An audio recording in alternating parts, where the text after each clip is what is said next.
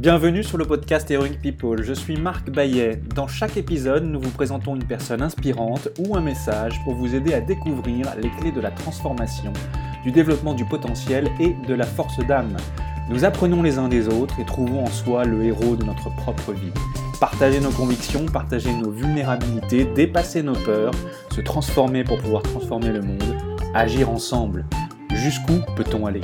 Merci de passer du temps avec nous aujourd'hui. Arnaud Collery, bonjour. Bonjour. Arnaud, tu as été tour à tour acteur, producteur, entrepreneur, coach, speaker. Tu t'es reconverti 20 fois dans divers pays et industries avant de choisir de faire du bonheur ton métier en développant une agence de happiness que l'on peut traduire par le mot bonheur, spécialisée dans la transformation humaine et l'inspiration. À travers cette agence, tu fais du coaching, de la formation de Chief Happiness Officer ou encore de l'événementiel avec, par exemple, l'événement Stand Up for Passion, qui invite des personnalités inspirantes à raconter leur histoire. Tu as également écrit un livre qui s'intitule Mr. Happiness, dans lequel, à travers ton histoire, tu partages ta passion du bonheur et proposes 36 chemins pour se réinventer et transformer sa vie. Arnaud, connais-tu cette histoire, Le chat aux millions de vies de Sano Yoko? Un auteur japonais. Il s'agit d'un conte d'inspiration bouddhiste qui raconte non pas les neuf vies, mais les millions de vies d'un chat japonais, tour à tour charte d'un marin, d'un magicien, de cirque, d'un voleur, d'une grand-mère solitaire, d'une petite fille. Et puis une autre fois, il ne fut le chat de personne. C'était un chat de gouttière. Un chat de gouttière, mais il était libre pour la première fois. Il était son propre maître. Alors il rencontra l'amour et se maria avec une belle femelle toute blanche. Toi aussi, Arnaud, tu as eu plusieurs vies, tu as fait le tour du monde, mais sans doute n'en as-tu pas pour autant oublié le plus important des voyages, celui qui consiste à faire le tour de soi-même. Tu vas nous parler de résilience et de réinvention de soi nous expliquer ce que c'est, pourquoi et comment ça marche. Mais avant d'entrer plus dans le détail, Arnaud, j'ai une première question pour toi. Comment occupes-tu ton temps sur Terre? En rencontrant des gens euh, plus passionnants que moi, plus, euh, voilà, encore plus bourrés d'idées, qui fourmillent d'énergie, qui vont de l'avant surtout. Ce que j'aime, c'est le mouvement, c'est la vitalité. Je ne suis pas un intellectuel, je ne suis pas un scientifique, je ne suis pas un philosophe. Euh, je suis un practitioner, comme on dit aux États-Unis. Je suis un mec dans l'action, c'est ce que j'aime. Euh, c'est le mouvement qui me caractérise moi et les gens que je rencontre. C'est comme ça que je passe mon temps, être en mouvement moi-même, en, vivant différentes vies sur différents pays, en me réinventant euh, continuellement, et puis en rencontrant d'autres personnes qui font la même chose, ou, ou pas d'ailleurs, qui sont simplement bons dans un seul et même domaine, mais qui me fascinent. En tout cas, le temps de peut-être une semaine, deux mois, trois mois, et je veux tout apprendre d'eux quelque part, je suis un peu un journaliste actif. Je, je m'immisce, je m'immerge dans, dans, la vie des gens pour un, un moment donné, ne serait-ce que pour deux, trois heures. Parfois, je m'émerge en tant que journaliste ou, coéquipier en montant une boîte ensemble ou, euh, ou parfois en les coachant. Donc, euh, ils sont un peu de l'autre côté. Mais euh, voilà, c'est ces tandems que j'aime, ces duos, ces, ces énergies ensemble d'équipes différentes. Merci Arnaud, on te sent très passionné, c'est très inspirant. Alors tu t'es rendu compte, euh, si je ne me trompe pas, de ce qu'était le bonheur lors d'un voyage en Équateur. Peux-tu raconter un peu comment s'est passé ce déclic? Qu'est-ce qui t'a amené à faire ce que tu fais? Est-ce qu'il y a eu deux ou trois événements clés dans ton passé, ton histoire personnelle, qui t'y ont amené? Alors, plusieurs choses. Euh, parler du storytelling, d'histoire personnelle, des pivots, c'est mon dada, c'est ce que j'aime le plus. Qu'est-ce qui fait exactement ce que tu me poses? Qu'est-ce qui fait qu'on est ce que nous sommes maintenant au moment T, déjà avant de parler de but, de purpose, d'intention, Qu'est-ce qu'on est maintenant? Là, tout à l'heure, tu vois, je fais le deuxième webinaire de ma classe de réinvention. J'accompagne euh, juste en dessous d'une dizaine de femmes euh, sur leur prochaine réinvention. Et là, on va parler de ça encore, de, storytelling, de pivot, de qu'est-ce qui fait qu'elles sont ce qu'elles sont aujourd'hui. C'est d'en comprendre les, les, forces. Donc, si j'en viens à moi, à mon histoire, il y a plusieurs choses. Euh, plein. Euh, j'ai 12 ans, je m'en rappelle, je veux fuguer. Euh, je, dis j'en peux plus. Mes parents comprennent. Euh, à l'époque, mon père, avant de tout perdre quelques années plus tard, il a un peu d'argent, il me fout dans un cours privé. Et je m'étais dit, il savait que j'allais fuguer. À 16 ans, pareil, je veux repartir. J'ai dit, c'est nous, maintenant je vais travailler. J'aime pas Paris, j'aime pas, je trouve les gens trop snobs. Je, veux être dans le concret, je comprends rien en cours, je suis pas là, je suis pas moi. Pareil, et il me laisse aller euh, c'est moi qui trouve l'argent moi-même cette fois-ci parce qu'ils n'ont plus un copec. Mais je pars seul à 16 ans aux États-Unis en high school américaine. Euh, deuxième, troisième, c'est à 19 ans. J'arrive à refaire une bourse, un truc. Je me retrouve un an au Japon, en famille japonaise, une des plus belles années de ma vie. Euh, et puis, on va aller quatrième pivot. C'est mes parents qui divorcent, là. Et, et là, tout d'un coup, qu'est-ce que je suis, en fait? Qu'est-ce que je suis? Est-ce que j'ai pas fui? Ce que j'étais Est-ce que j'ai trouvé de l'amour ailleurs, de la vitalité, justement, du mouvement ailleurs? J'avais 24 ans, j'étais vieux, finalement, quelque part. J'avais pas 12 ans quand ils ont divorcé, mais ça m'a vraiment touché. À l'époque, j'ai travaillé pour le juge Thierry Jean-Pierre. Je ne sais pas si tu as dit quelque chose au Parlement européen. Oui, tout à fait. Une de mes idoles intellectuelles. Je ne sais plus si j'en parle dans le bouquin. J'ai sûrement dû surligner deux, trois secondes. En tout cas, une grande euh, passion intellectuelle, ce bonhomme. Euh, je l'avais vu à la télé un jour et comme euh, chacune de mes obsessions, des envies, il faut que je travaille avec lui. Ça m'a pris 200 fax, je ne sais combien de téléphones pour euh, pour accéder à lui. Et puis, euh, voilà, on a une communion d'esprit qui fait que j'ai travaillé avec lui pendant quelques mois. Et, mais c'était après, c'était, enfin, c'était juste, je, travaillais avec lui quand mes parents ont annoncé qu'ils avaient divorcé et ça a bifurqué ma vie. Tu vois, à l'époque, je voulais faire, c'était politique ou finance, fric, ambition, hein, c'est ce que je voulais faire. Et puis là, ça m'a cassé quelque part en cours de route, ça a cassé cette ambition, une réflexion déjà personnelle très tôt. Qu'est-ce que je dois faire? Pourquoi je suis là et tout? J'ai 24 ans. Je me rappelle d'errer dans des rues de Paris pendant des jours, des jours. Tiens, mais si mes parents divorcent, ça veut dire quoi sur moi? Ça veut dire quoi sur le monde? Et ça veut dire que, en fait, j'ai jamais vu venir ça. Mais comment, comment j'ai pu être aveugle sur, sur ce, à ce point-là? Et donc, je me pose plein de questions. Je pars quand même parce que j'avais à l'époque, j'avais mon truc, c'était de faire fortune à Hong Kong et je pars quand même. J'avais ce billet d'avion euh, donc je pars, mais je sais que je ne vais, plus partir pour faire euh, fortune, c'est plus mon but. Je ne sais pas ce que je vais faire. Et puis sur le chemin, je trouve, euh, je fais d'autres aventures. Je travaille pour Cartier à Tokyo, une autre rencontre, le président de Cartier à l'époque. Bref, d'autres choses. et mais, voilà, c'était un moment et deux autres pivots, deux trois autres pivots. Mais comme j'ai tellement, si tu veux, j'ai tellement réfléchi sur ces pivots, ce qu'on appelle les kensho. En termes de réinvention, on dit qu'il y a deux choses dans la vie qui euh, sont euh, fondamentales, qui sont socles. Euh, il y a les kensho, qui, qui sont ces changes graduels au cours du temps, après une grosse expérience. Qui sont... Et puis, il y a les prises de conscience. Donc là, je te parle de trucs graduels. Et puis, c'est encore un autre chapitre, je peux te parler des prises de conscience. Et tout d'un coup, mais en fait, je suis juste en faisant ça, ou en fait, je suis ça. Moi, j'ai réalisé, par exemple, une prise de conscience il y a quelques années, en faisant du coaching, après un an de coaching, tiens, mais en fait, je suis pas si intelligent que ça. J'ai vraiment cru que j'étais assez intelligent, si tu veux. Et à 41, je me suis dit, en fait, non. Parce que j'ai l'impression que je coachais des gens beaucoup plus intelligents que moi, mais qui, étaient beaucoup plus, qui avaient besoin de moi sur une. Ils avaient besoin de cette espèce de ping-pong émotionnel, un mec qui les comprenne, un mec qui leur dise c'est bon et qui était passé par plusieurs étapes, comme toi, des hauts et des bas, déjà plusieurs fois dans ma vie. Et, mais j'ai eu une grosse réalisation. En fait, je suis pas. Euh, suis pas capable de tout. J'ai pas, je pourrais jamais je ne pourrais jamais être président, je ne pourrais jamais être CEO d'une boîte de 3 milliards. J'ai pas ces capacités, j'ai d'autres capacités. Euh, et pourtant, je suis coach. On dit, faut aller, c'est pas, tout est possible. C'est tout est possible dans, dans, dans, le respect de, de, tes valeurs premières, de tes, tes socles premiers. Et le but, c'est de les, c'est de les stretch au maximum. Et en fait, c'est ce que j'ai toujours fait. C'est pour ça que je me suis, je suis arrivé dans des situations dingues autour de la Terre, mais parce que j'ai stretché le bout que j'avais, les petits peu que j'avais, si tu veux. Euh, donc ça, c'est une grosse prise de conscience. Après, je t'ai parlé de cinq pivots, je peux peut-être en parler deux. Euh, deux autres, c'est euh, il y a dix ans, je termine un film, je suis producteur à Los Angeles, et le réalisateur et l'acteur, impossible à vendre le film. J'ai toujours pas mis en ligne, si tu veux. Dix ans plus tard, il faut que je le mène. Hein. faut que je mette. C'était une comédie complètement barrée, un peu à la Borat je me suis vraiment marré. Hein. On l'a tourné en Inde, en Chine, au Japon. On a levé un peu moins de 300 000 dollars pour ça, de private equity. Et c'était très dur pour moi de ne pas sortir le film pour plein de raisons. Bon, déjà, j'ai compris que je suis pas le meilleur réalisateur du monde. Euh, je suis pas mal en tant qu'acteur, mais je ne suis pas le meilleur non plus, j'ai compris ça. Euh, je suis pas mal comme scénariste, je suis pas le meilleur. Parce que je suis un créatif, je suis un pur créatif. J'aurais dû m'entourer beaucoup plus à l'époque. Euh, je l'ai pas fait. Bon, on va revenir en arrière, mais j'ai appris. Voilà, c'était une grosse, euh, une importante mission. Et grâce à ça, sans, sans avoir fait ce film, si tu veux, jamais aujourd'hui je pourrais être coach et me dire que je suis là. Pour le coup, je suis un excellent coach. Je peux avoir n'importe qui en face de moi, n'importe qui, n'importe quel milliardaire ou, euh, femme au foyer qui veut se refaire ou milliardaire qui, qui, toujours pas de sens de meaning Je te dis ça parce que j'en pense un que j'ai suivi un petit peu, euh, malgré tout le fric sur son compte.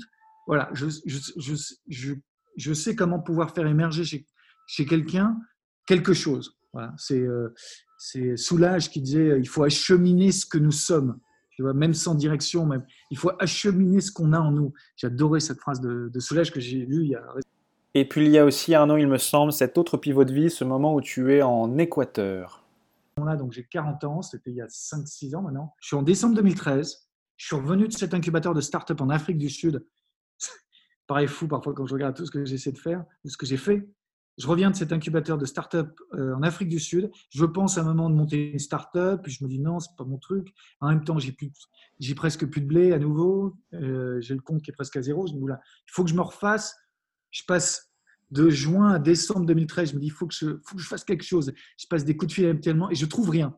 Je me rappelle être dans ce, je vais dans une soirée à New York où je vivais à l'époque et euh, j'étais au fin fond du, trou au niveau confiance en moi. J'y vais avec mon meilleur pote, un Azerbaïdjanais. Et puis les gens me demandent, tu fais quoi? Euh, Je sais pas. Je, Et tout d'un coup, je me dis, c'est fou. Et je m'étais tellement identifié à ce que j'avais fait, tu vois. Alors qu'en fait, tu as besoin du recul à un moment. Et tu as besoin de. Et j'avais toujours pas compris ça, malgré le fait que j'avais paumé quelquefois, dont ce film. Mais j'avais toujours pas compris que c'est OK de prendre du temps. It's OK to have nothing. C'est OK. Hmm. Et, et, enfin, ce moment de, de temps, euh, j'en ai eu besoin. Et, euh, mais il fallait que ça se termine, si tu veux, parce que j'avais une échéance financière. Il me restait encore 3-4 mois d'économie. À New York, ça va vite. Euh, donc, je lui ai dit à ma femme, comme toujours, quand, quand j'ai besoin, moi, de, de me remettre en question, il faut quelque chose d'intensif. Dans mes coachings, je parle beaucoup de l'énergie. Il faut se connaître en énergie. Moi, pour le meilleur et pour le pire, je suis un intensif. Donc maintenant, j'ai compris qu'il faut des périodes de méditation et je le fais de plus en plus, deux, trois jours sans rien faire que ça, à méditer. Euh, j'ai passé une fois sept jours à le faire. Mais mon euh, modus operandi, c'est voilà, d'être intense. Donc, qu'est-ce que je pouvais faire d'intense que je n'avais pas encore fait jusqu'à maintenant?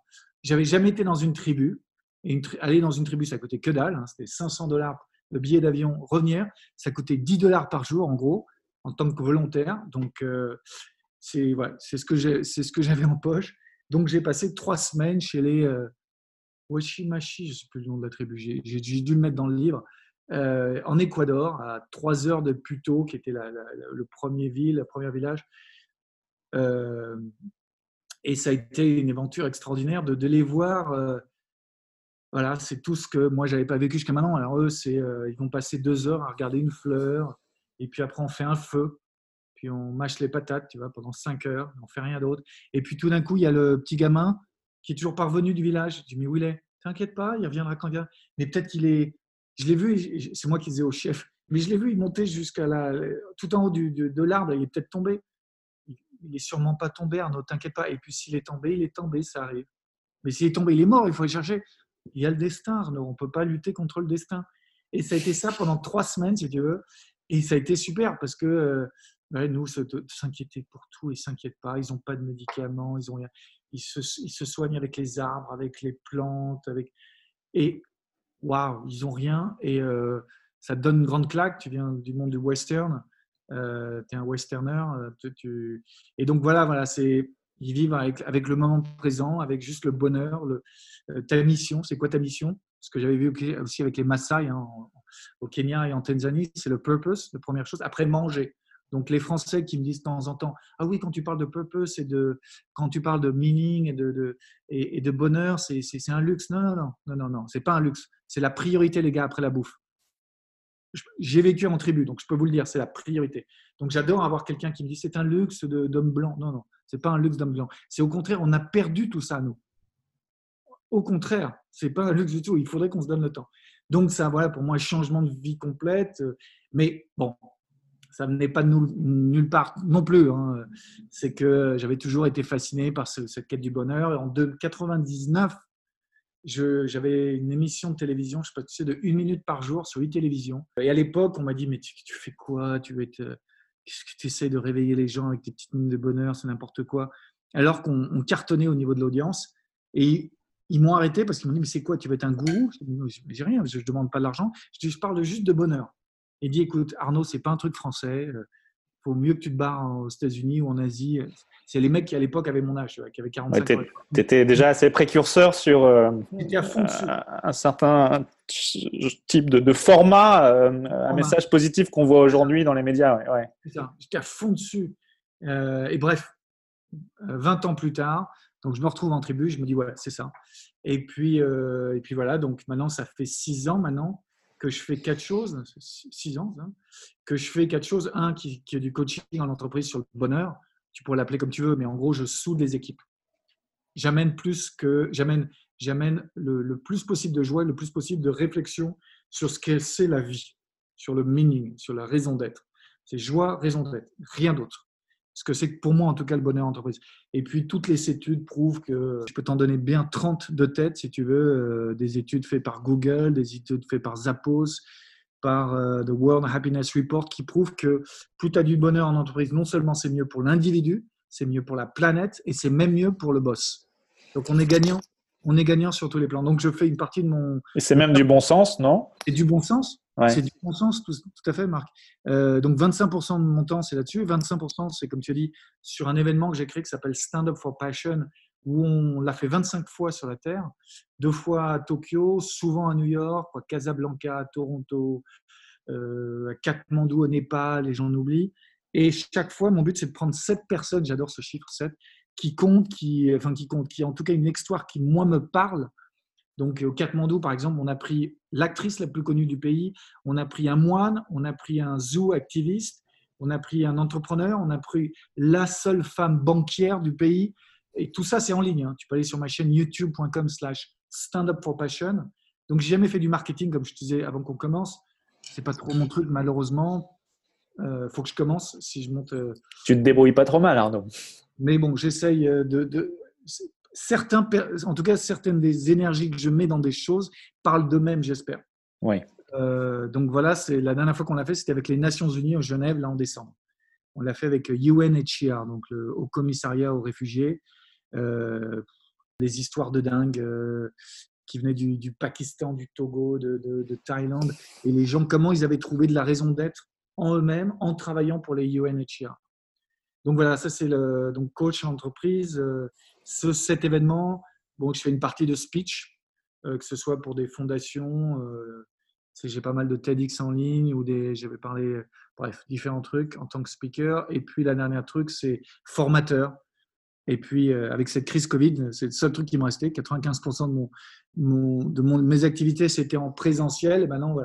Et maintenant, comme tu sais, j'essaie de faire grandir toute partie de formation. C'est pour ça que je lance plusieurs formations en ligne, comme celle de réinvention sur laquelle on travaille en ce moment. Je relance ma formation Chief Happiness Officer, que j'ai fait une dizaine de fois. Là, on la lance pour la première fois en ligne euh, d'ici 10 jours à peu près. Euh, dès que j'ai 15 personnes, ce pas des grosses classes, hein, c'est des petites classes, mais on arrive à se connaître. Euh, donc ça va être plutôt sympa. J'ai hâte d'en refaire une. donc voilà, voilà, voilà ce qui m'anime depuis 6 ans en tout cas. Super. Alors, j'ai une question derrière, mais tu y as déjà un petit peu répondu. On a tous des obstacles à, surmonter hein, euh, et on a tous un obstacle en particulier. Il peut être d'ordre mental, physique, émotionnel perçu. Toi, quel est le principal défi et obstacle que tu aies rencontré et que tu as pu transformer de manière concrète à ton avantage ainsi qu'à celui des autres et de la communauté? La désorganisation, l'envie de tout faire, la curiosité. Euh, donc forcément, mais je sais, par contre, j'en suis conscient. Je, euh, bien que ça n'a jamais été le, but, hein, mais j'aurais pu ou faire fortune ou, euh, ou, être très connu dans un domaine si je m'étais attaqué à juste une chose et jamais j'en aurais, j'en aurais comment dire, dépareillé, j'en aurais, j'aurais été sur le côté. mais en connaissance de cause, j'ai très bien compris le sens du, du, focus, de la concentration au niveau business.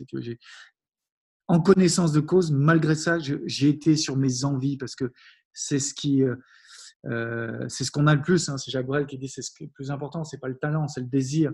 Et j'en ai plein et j'ai eu la chance de, vivre plusieurs, d'assouvir certains de mes désirs, en tout cas intellectuels. Mon truc, c'était, toujours consciemment, constamment, de faire émerger un truc entre moi et puis d'y aller. Que ça passe ou ça casse. Mmh. je sais que la désorganisation, bah, ça, et moi, travaillé. Et comment ça a servi à mon avantage? Ben, Finalement, la désorganisation, ce que j'ai fait, c'est j'ai jamais créé de boîte, grosse boîte, mais par contre, j'ai trouvé des partenaires. tout le temps. Et qui me prennent une grosse partie de mon chiffre d'affaires, je m'en fous. Plein de mes copains d'affaires me disent pourquoi tu as fait ça? Mais voilà, j'ai pu rester libre. C'était juste moi et un assistant souvent, euh, moi un assistant et ma femme qui géraient mes petits business, et puis c'est tout. C'est tout ce que j'avais besoin. Mais je prenais un partenaire au Maroc, un partenaire ici, un partenaire là, et qui me développait, qui s'occupait de l'organisation, de la coordination. Donc très lean, si tu veux, en tant qu'entrepreneur. Euh, donc c'est comme ça que j'ai, je, au fur et à mesure, hein, parce que puisque je l'ai pas fait, je pense que j'étais un peu trop désorganisé au niveau de mon film. J'aurais il y a dix ans, j'aurais dû, je devais avoir en fait un réalisateur, et il pouvait pas. Et au dernier moment, je me suis dit bon, j'ai une fenêtre de tir, si tu veux. J'avais euh, accès un peu de private equity pendant cette période, et je me dis j'y vais. aucun regret, mais c'est clair que j'aurais été organisé, j'aurais peut-être attendu un petit peu plus longtemps, un vrai fait, les, choses seraient, vraiment Mais c'était exactement ce que je devais faire pour moi, pour, pour C'est la vitesse du pionnier que tu décris. C'est ça, c'est ça. Lui qui, qui, qui, va tellement vite, qui est tellement bon en empathie, en, en, mise en place partenariale, etc., qui peut en oublier l'organisation et il a besoin d'être complété. Euh. Par contre, et la, deuxième chose, c'est que tu me disais comment j'ai pu travailler autour de ça, bah, la curiosité. Le fait que maintenant, j'ai compris, je suis tellement passionné avec plein de choses, c'est pour ça que j'ai monté cette plateforme où je rends compte, j'ai pas le temps de vivre, je peux plus continuer maintenant, j'ai une femme, un enfant, euh, je peux plus, euh, et puis même l'énergie, je l'ai plus celle de 25 ans, c'est clair. Donc je ne peux plus sauter dans un, avion tous les trois jours. Euh, puis économiquement, ça ne le fait plus. Donc pour plein de raisons. Mais par contre, comme j'ai cette curiosité, donc je rencontre en permanence d'autres gens comme toi, j'aime parler aux gens, etc. Et donc je les ai mis sur scène. Et puis, euh, je te dis, je suis peut-être sur un autre projet de plateforme où je mettrai plein encore d'autres personnes sur scène. Et donc, voilà, je les ai sauvés comme ça. OK. Donc, j'apprends au moins 2-3 heures, je m'émerge dans une activité, j'ai l'impression de la vivre. Et puis, non seulement je, tu sais, ces gens, je les coach à communiquer sur ce qu'ils font dans le cadre de mes stand-up. Et donc, j'apprends leur vie, j'apprends non seulement un peu leurs skills, mais surtout le, bah, qu'est-ce qu'ils font, qui sont ce qu'ils sont, encore une fois, quels ont été leurs challenges ou leurs euh, j'adore aussi lire sur différentes religions pour voir ce qu'elles m'apportent. J'avais lu sur la, la, Kabbalah. Ils appellent ça le tikkun en Kabbalah. Ce, challenge, ce shadow. Qu'est-ce qui fait qui est exactement la, question que tu te poses? Ton éternel tikkun. Et euh, c'est passionnant. Donc, moi, chaque, mais, donc voilà, c'est comme ça que je c'est en étant des toutes petites équipes réduites, euh, en n'ayant pas des ambitions financières de, de malade, et puis, et puis en, en, en construisant un business, en, rencontrant des gens euh, passionnés, en dans d'autres passionnés à avoir la lumière sur eux. Euh, c'est comme ça que j'ai travaillé autour de mes. Hmm. Ce qu'on a en soi, on le redistribue et, et, euh, c'est très utile pour les autres. Si tu devais traduire le terme happiness en français, être vrai. Qu'est-ce que tu dirais? Être vrai. Vraiment, être, je vais rester être vrai. Je ne vais pas rester aligné parce que, je, à force d'utiliser ce mot, je comprends qu'il y a une, presque un, poids. Quand tu dis faut être aligné, c'est dur. Donc, c'est vraiment être vrai. C'est, euh, euh, tu vois, de rechercher, de rechercher la joie et de, comprendre la signification de tes, euh, de tes souffrances. Tu d'être vrai, de chercher la joie quand même parce que la joie est importante. Parce que je veux dire que une partie des gens que je connais, c'est dans l'humanitaire et ils sont tout le temps sur la raison d'être, sur aider les autres. Ils en oublient les leurs. J'étais avec un mec de l'UNICEF hier, on parlait d'une directrice qu'on connaît. Là, elle est en burn-out euh, total, un peu plus avancé. Bon, elle a dédié sa, vie à, l'UNICEF euh, et sa, vie personnelle en a pris une grosse claque. Elle aurait, en même temps, c'est sa vie, mais bon. Euh, voilà ce que je te répondrais c'est être vrai, chercher la joie malgré tout quels que soient les, moments que tu passes, les moments difficiles, et puis les moments difficiles, troisième chose, d'en faire une signification, tu vois. Ces moments difficiles, c'est voilà, c'était quoi? Qu'est-ce que tu en as appris? Qu'est-ce que tu mmh. as appris de ce qui s'est passé maintenant? Mets-le sur papier, essaie d'en voilà, en extraire quelque chose, parce que sinon c'est dommage. Donc, être vrai, euh, tirer un enseignement, un apprentissage de ces, échecs, ces, difficultés, etc. Tu as parlé du mot joie, il y a aussi le mot bonheur. Est-ce que bonheur et joie, c'est la même chose C'est différent? Alors, je suis, Encore une fois, je ne suis pas un intellectuel, donc la sémantique, c'est pas mon truc, etc. tu as raison, restons simples. Non, mais la, France, c'est quoi le bonheur? Non, il faut utiliser bonheur, il faut utiliser bien-être. Ah, J'ai une copine récemment qui fait parler de ma prochaine euh, session de Chief Happiness Officer, mais elle m'a dit Je ne mets pas le mot CH au Arnaud. Hein. J'ai mis le mot chef de la cohésion sociale, si tu veux. Parfait. J'ai dit Si tu veux, c'est la même chose. L'important, c'est que ça fasse le job. Ça fait le job. C'est encore une fois pour moi le job, c'est amener du joie et de la, de la raison d'être. Hmm. La joie, donc, c'est de la légèreté, c'est dans le moment, c'est passionné. Et puis, la raison d'être, c'est prendre du recul, se poser des questions. Où tu vas? C'est quoi ta direction? L'analyse de ses souffrances, en tirer des leçons, etc. C'est deux choses complètement différentes souvent et qui sont rarement mis en avant. Et je vois souvent les gens qui sont ou complètement dans la, dans la joie, dans le, dans, le, chiffre 7, si tu connais l'anégramme. Voilà, Gandhi euh, disait que être humain, euh, enfin que en tant qu'être humain, notre grandeur ne réside pas tant dans notre capacité à refaire le monde que dans notre capacité à, à nous refaire nous-mêmes, à faire le tour de nous-mêmes. Arnaud, la réinvention de soi, qu'est-ce que c'est? Euh, Pourquoi est-ce qu'on est amené à se réinventer? Euh, Comment ça marche? Et surtout, qu'est-ce qui se passe quand on se réinvente? D'accord. Tu as parlé juste avant la réinvention d'un homme euh, fabuleux. Hein. C'est effectivement Gandhi, c'est celui qui a dit Be the change you want to see in the world. Et puis il a dit une autre phrase sur le bonheur qui est sublime. Je ne sais plus si je la note sur le bouquin, mais tu es en accord avec toi-même ou tu es heureux quand ce que tu dis, ce que tu fais et ce que tu penses sont complètement alignés. Et celle-là, pour moi, c'est une phrase qui est vraiment ce que tu dis, ce que tu fais euh, et ce que tu penses. Et souvent, c'est quand même, tu regardes beaucoup des gens autour de toi. Ouais, c'est aligner la tête, le cœur et les pieds, quoi. Ouais. ouais. Tu regardes donc euh, maintenant la réinvention, c'est cette renaissance. C'est comment je puisse renaître de ce qui est de ce qui est en moi maintenant. C'est où est la renaissance et où est la vitalité? Où est-ce que je peux trouver de la vitalité? Où est-ce que je peux trouver du mouvement? Où? Et, peu importe où, surtout de ne pas juger, est-ce que ça va être un nouvel environnement? Il faut que je change de ville, de quartier, de maison, de machin. Est-ce que c'est ma famille qui ne convient pas parce qu'elle est toxique? Est-ce que c'est parce que je gagne pas assez d'argent, mais finalement il faut que j'en gagne plus? Ou au contraire, il y a que l'argent, où est la vitalité Où est, où est ce, ces deux choses hein, C'est un, c'est qu'est-ce qui m'empêche de, de, devenir ce que je suis Quel est ce truc Et on le sait tous, on a tous des, comme moi, ça a été souvent la désorganisation et, la, l'insatiable curiosité qui m'a fait parfois défaut. Mais la désorganisation, c'est voilà, en, travaillant, en travaillant avec des gens depuis quelques années, vraiment en, faisant, en étant beaucoup plus lean, euh, que j'ai pu travailler au travers de ça. Euh, donc, quel est ce truc qui te fait défaut Une faiblesse et travailler un peu dessus. Et puis après, bien sûr, ça c'est 10%, mais il faut la comprendre, il faut la voir, faut, faut passer un peu de temps. Et puis après, 90% sur, sur où est ta vitalité, où est ta force, qu'est-ce qui vraiment te t'excite pour les euh, voilà, 5, 10, 15 prochaines années, qu'est-ce qui, où tu peux trouver, où tu peux te trouver, tu vois, dans quelle énergie? C'est ce sur quoi je travaille en ce moment avec ces, ces femmes sur leur, sur leur réinvention, tu vois, on, refait euh, une partie de, de, leur vie ou une partie de ce qu'elles ont en main, et mais c'est où est l'énergie, où elle est. Et puis comment, euh, et puis surtout accepter que tu vas pas tout réussir. On n'est pas Superman, tu vois. Autant je viens de passer 17 ans aux États-Unis, je viens de m'établir à Bordeaux, après 10 ans à New York. Euh, autant il y a plein de choses super américaines, la psychologie positive, etc. Mais bien sûr, là où ils font défaut, c'est tu peux pas être Superman. Je déteste ce truc là de l'homme ou la femme doit être parfaite. La femme doit être euh, féminine et sportive, être bonne maman, et puis une carrière woman et tout. Et puis l'homme, pareil, doit être beau, il doit être musclé, il doit être, il doit être un papa de dingue, et puis super homme d'affaires, et puis aider hmm. sa communauté. Enfin, des conneries. être vulnérable, c'est aussi être fort. C'est ça, c'est ça. se montrer vulnérable, c'est aussi se montrer être fort.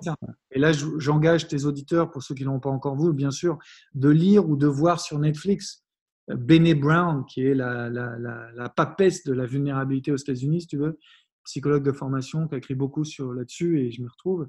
Et c'est ce qu'on a fait dans mon événement Stand Up Passion, hein. c'est enlever ton masque, montrer qui tu es. Tu ne peux pas montrer qui tu es tout le temps, partout, à tout le monde, mais en tout cas une partie. Parce que j'avais fait un, stage de, développement personnel à un moment aux États-Unis, près de Chicago, et on nous montrait qu'il euh, y a toujours cette armure que tu mets sur toi, que tu t'es construit pour te protéger de, bah, de, ton enfance. 90% des gens n'ont pas une belle enfance. Il hein. faut arrêter les conneries de tout est parfait. Il y a 10% des gens qui ont eu des parents aimants. 10%. Aimants, coachants, etc. 90% d'entre nous euh, n'ont pas eu cette chance. Et donc, on s'est construit une armure pour survivre, pour hein, que ce soit pour euh, l'école, affronter les autres à l'école, ou la carrière, ou les femmes, ou je ne sais trop quoi. Et à un moment, cette armure, cette armure tu l'as tellement portée qu'elle qu'elle te colle, te colle à la gueule. Et, et c'est OK puisque tu dois, tu dois encore affronter la vie telle qu'elle est. Mais quand tu veux être vrai, c'est-à-dire quand tu dois parler à des gens où tu as un lien affectionnel, l'amour, l'amitié, où tu veux lancer une entreprise avec quelqu'un, donc euh, tu as une vraie grosse relation à long terme, il faut enlever cette armure. Et la plupart de gens ne savent pas enlever cette armure. Donc on parle, de, on parle beaucoup de vulnérabilité en réinvention, beaucoup de renaissance, de qu'est-ce qui fait que cette énergie, où elle est, où tu puisses la, puiser. Euh, les gens qui t'inspirent, on parle beaucoup de ça. Moi, j'ai continuellement, tu vois, sur mon, j'ai une, une trentaine de personnes que je regarde euh, qui m'inspirent. Et, donc, c'est toutes ces choses, c'est vraiment, voilà. Et puis de se dire, euh, se réinventer, c'est étape par étape. C'est pas grave de savoir exactement où tu es. Encore une fois, cela, j'ai dit, c'est acheminer ce qui est en toi et d'y aller. Il y a beaucoup de gens, malheureusement, ceux qui sont assez analytiques, scientifiques. Alors, c'est génial s'ils s'éclatent en tant que financier ou docteur ou je ne sais trop quoi. C'est très, c'est canon s'ils s'éclatent, s'ils sont, pour utiliser les termes de psychologie positive, s'ils sont dans le flow. Mais à un moment, si ça dérape pour eux comme pour les autres, euh, il faut se poser la question et puis se regarder et puis se dire, euh, bah non, euh, c'est peut-être le moment de comprendre que pas tout va être logique. C'est-à-dire que j'ai pas besoin d'avoir toute la trame, de savoir où je vais atterrir, simplement de faire là comme un artiste, donc le contraire d'un analytique, de juste suivre ce qu'un moi. Beaucoup de peintres, quand ils commencent à peindre, ils savent pas vraiment encore où aller. Un écrivain, beaucoup d'écrivains savent pas encore les premières pages, les 20 premières pages. Ils ont un début d'histoire, ils savent pas. Ils savent pas les personnages. Ils savent pas toute l'intrigue. Ils ont juste une envie. Les scénaristes sont pareils, beaucoup de sculpteurs sont pareils. Donc c'est le contraire de la moitié de mes potes qui sont entrepreneurs, qui savent exactement Enfin, ils savent exactement. En tout cas, ils ont un but. Ils veulent vendre ce produit. Alors, ça va peut-être pivoter, mais ils ont, une, ils ont une idée en tout cas beaucoup plus claire, concise qu'un artiste. Et comme moi, je suis un peu le mélange de deux, un peu artiste et un peu entrepreneur, je, me reconnais un peu euh, de temps en temps dans l'un, de temps en temps dans l'autre. Et en tout cas, quand on est en réinvention, c'est à fond pas comme un entrepreneur, je pense. À fond pas comme un analytique, à fond que sur le côté droit. Donc, ce qui émerge, créativité, et d'essayer d'expérimenter c'est la première classe que je lance là, tu vois, vraiment. Euh, plusieurs fois, on m'a demandé de faire des ateliers sur l'invention, à New York notamment, où je mettais mes, où je mettais mes gars et mes femmes sur scène, et j'avais plein de femmes ambitieuses euh, qui voulaient que je, je, les aide à se transformer. Et donc, deux, trois fois, j'ai fait une, des classes de une journée. Et chaque fois, j'aurais dit, mais maintenant, c'est à vous de le mais voilà, il va falloir faire des sacrifices. Et sacrifier votre job vous êtes payé 200 000 dollars, sur les prochaines années, vous allez peut-être euh, vivre avec euh, quatre fois moins. Euh, vous n'allez pas sortir et puis vous faire vos safaris 5 étoiles. Non, terminé. Je pense, en tout cas, pour 90% des gens que je connais en réinvention, qui ont changé de vie, eh bien, il y a eu, en tout cas, ça passe par le côté financièrement où c'est beaucoup plus dur pour un moment. Il faut accepter. Il faut accepter, il faut accepter une certaine forme de déconstruction. Quoi, de, Déconstruction et d'accepter qu'il y aura des sacrifices. Et en France, quand je, quand je parle de ça, ça fait peur. Mais moi, je suis à fond, fond partant. Il y a un bouquin qui parle très bien, mieux que moi là-dessus. C'est L'art subtil de s'en foutre de Mark, Manson. Ouais. Tu vois, il y a cette notion de sacrifice que les gens ne comprennent pas dans la réinvention qu'il faut. Tu, es obligé, tu perds certains trucs, tu perds des choses qui sont pour toi importantes. Quand on a hmm. décidé de quitter New York avec ma femme, euh, euh, voilà, moi j'avais euh, mes clients, ils étaient, j'en ai pas beaucoup en France, si tu veux. Il y a un an, Et, ma femme, elle est américaine, elle ne parle pas français. Elle avait un bon boulot à New York. Donc, on a pris un gros risque, si tu veux. Euh, mes clients étaient, ça fait 20 ans que je n'étais pas en France, ils étaient partout sauf en France. Donc, ça a été un vrai risque et puis un vrai choix. Ça allait loin de sa famille, qui est à Los Angeles. Donc, tu pars, tu, tu sacrifies. On a sacrifié certains trucs, euh, nos amis. Donc, tu, voilà. Et tu regardes vraiment quel, quel sacrifice je suis prêt à prendre. On a un petit qui, a deux ans, on voulait absolument qu'il grandisse avec un jardin.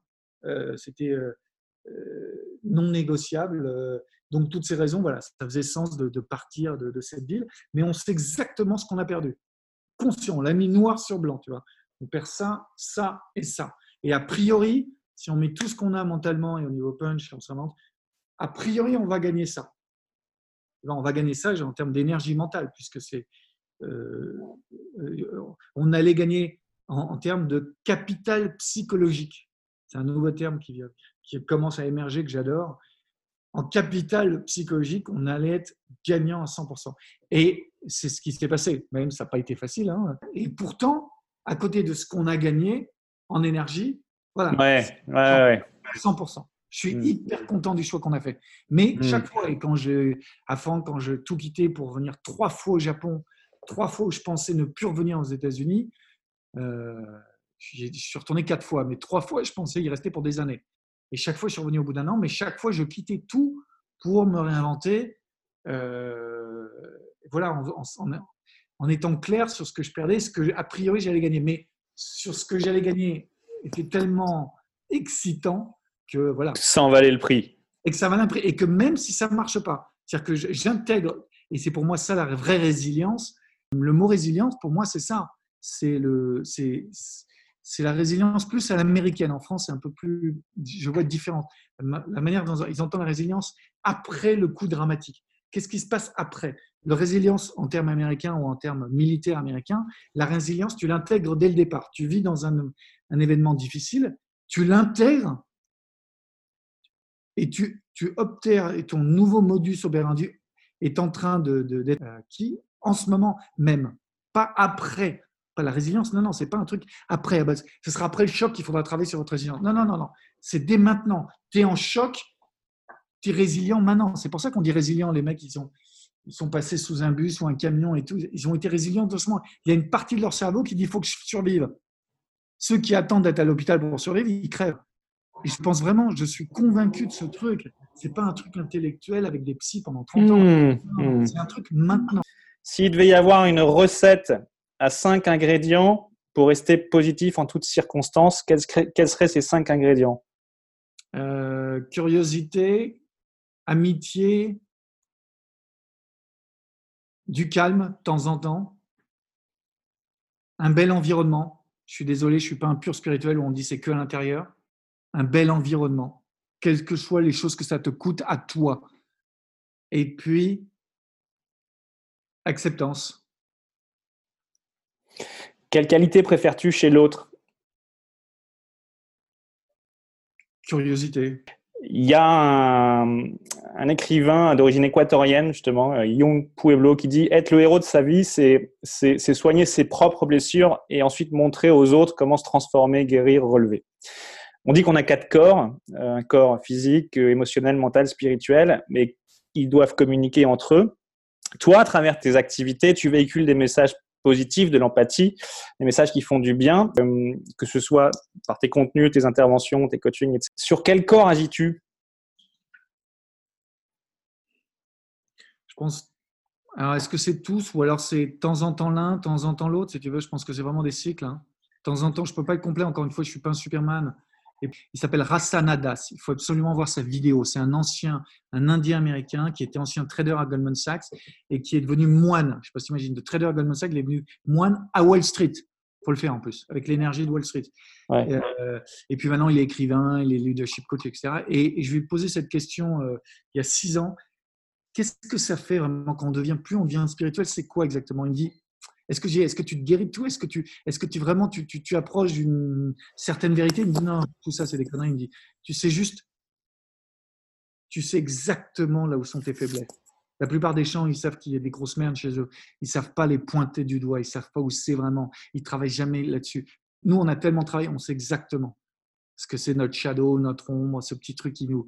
Il y a, il y a le- l'excellent, le, le philosophe Alexandre Jolien que tu dois connaître, que j'adore. Ah oui, Fils, merveilleux. qui une, phrase superbe, et je te le dis alors que je suis un optimiste. C'est il y aura toujours une partie de nous qui est inconsolable.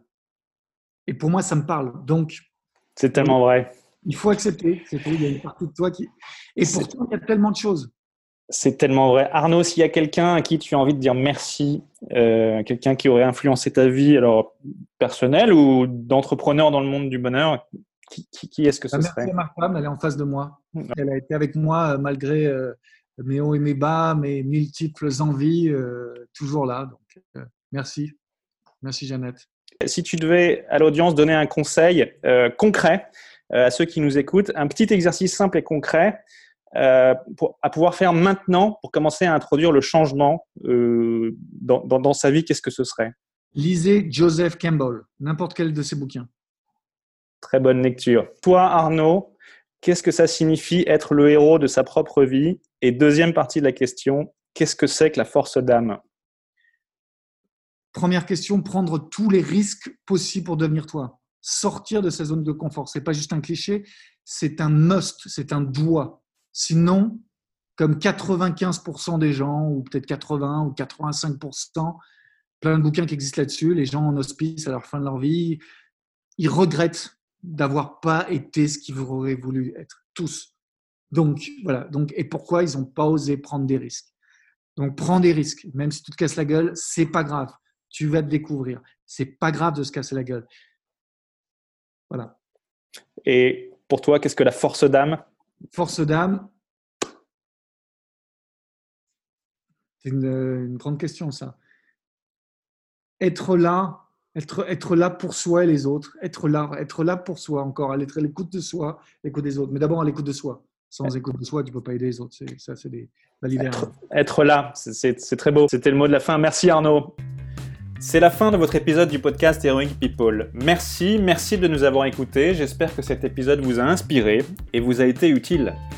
Si c'est le cas, partagez-le à un ou deux amis par SMS ou sur vos réseaux sociaux. Vous avez le pouvoir de changer la vie de quelqu'un et c'est maintenant. Vous pouvez retrouver cet épisode et son résumé écrit, mais aussi tous les autres épisodes sur le site du podcast heroicpeople.fr. Pour nous contacter, nous faire des suggestions, proposer des invités, c'est toujours sur le site du podcast que ça se passe, heroicpeople.fr, ou encore les réseaux sociaux LinkedIn, Facebook ou Medium. Enfin, sans vous, nous ne sommes rien, avec vous, nous sommes tout.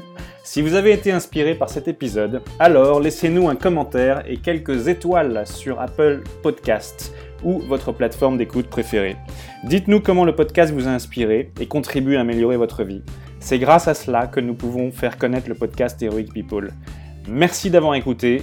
Il est temps maintenant d'agir et de révéler sa grandeur et sa force d'âme. À bientôt sur le podcast Heroic People.